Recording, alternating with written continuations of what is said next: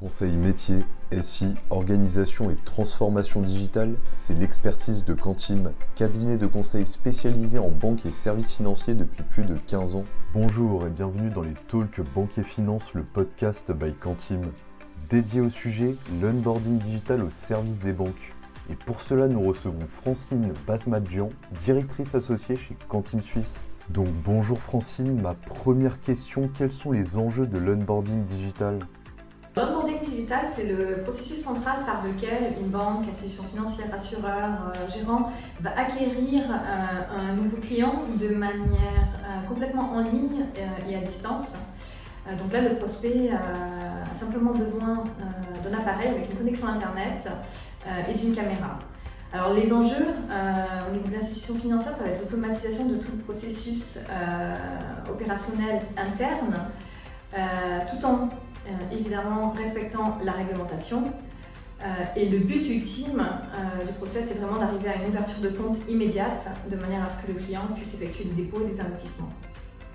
Et de quelle manière arrive-t-on à éliminer l'interaction humaine? On arrive à éliminer l'interaction humaine grâce à l'utilisation d'outils FinTech ou RegTech. donc le prospect, en plus de remplir des informations qui KYC traditionnelles, par exemple les différentes nationalités qu'il détient, euh, on va lui demander de capturer euh, une pièce d'identité ou un passeport. Euh, toutes les données biométriques vont être extraites, vérifiées, utilisées aussi pour, contrôler dans les listes internationales de sanctions.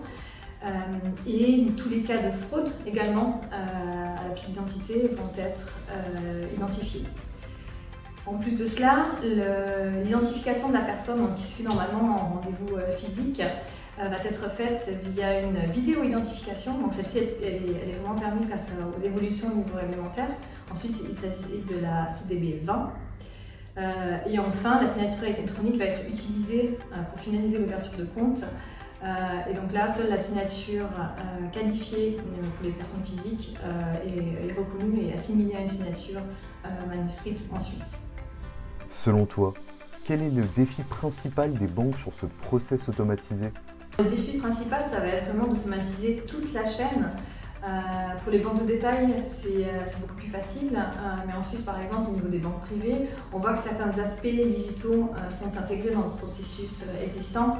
Donc, par exemple, chez nos clients, le rendez-vous prospect physique est maintenu, mais le collaborateur va avoir une application et scanner les, les pièces d'identité ou passeport euh, les données euh, et, euh, et, la copie vont être immédiatement disponibles au niveau du CRM.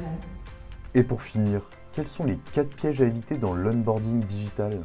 Les quatre pièges à éviter au niveau de l'onboarding digital, ça va être dans un premier temps de bien faire attention à la solution sélectionnée.